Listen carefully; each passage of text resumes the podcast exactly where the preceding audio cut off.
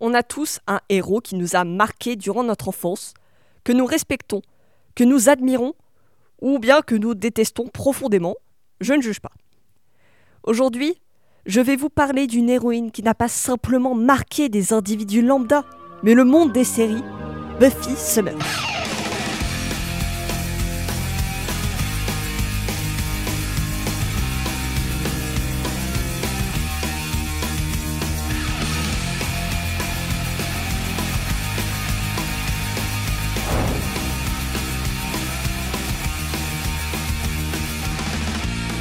Pour ceux qui ne connaissent pas, et oui ça arrive, une petite présentation.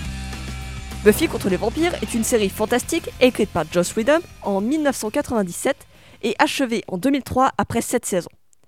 Un film avait auparavant été réalisé en 92, mais il est si mauvais en comparaison de la série que même son père Joss Whedon lui préfère sa petite sœur.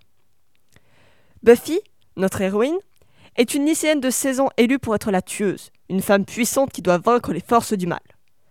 Dans sa mission, elle est accompagnée par Willow, une puissante sorcière, Alex, Xander en VO, un homme sans pouvoir, et Giles, son observateur ou protecteur.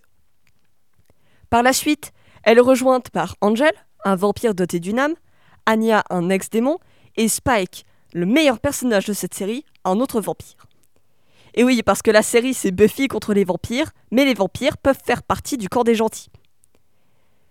Vous vous doutez bien, ou pas, ça peut se comprendre, que je ne vous parle pas de cette série juste pour son aspect divertissant. Car oui, Buffy, c'est bien plus que ça.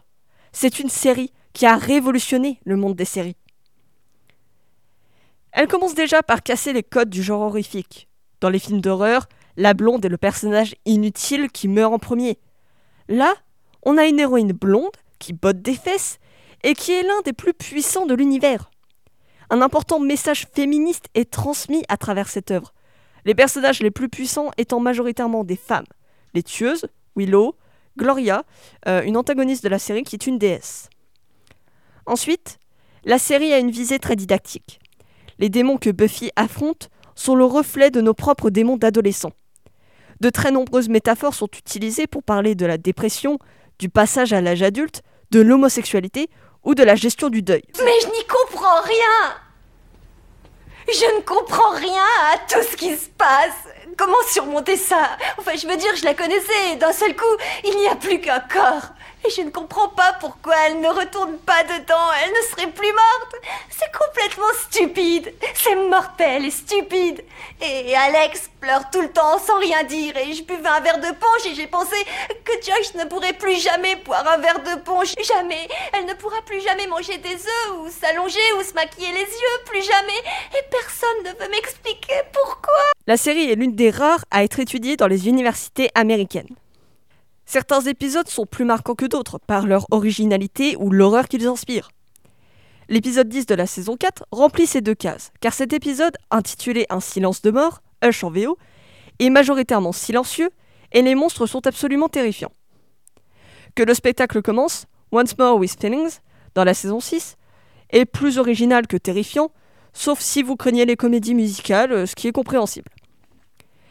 Toutes les chansons euh, ont d'ailleurs été écrites et composées par Joss Whedon. Ces deux épisodes étaient si originaux à l'époque qu'ils ont inspiré d'autres séries, comme Bojack Horseman pour l'épisode silencieux, ou Lucifer et Supernatural pour la comédie musicale. Cette série avant-gardiste a marqué toute une génération et son succès est toujours aussi grand 24 ans plus tard. Elle a même eu droit à un spin-off centré sur le personnage d'Angel, mais ça, ce sera pour le prochain épisode.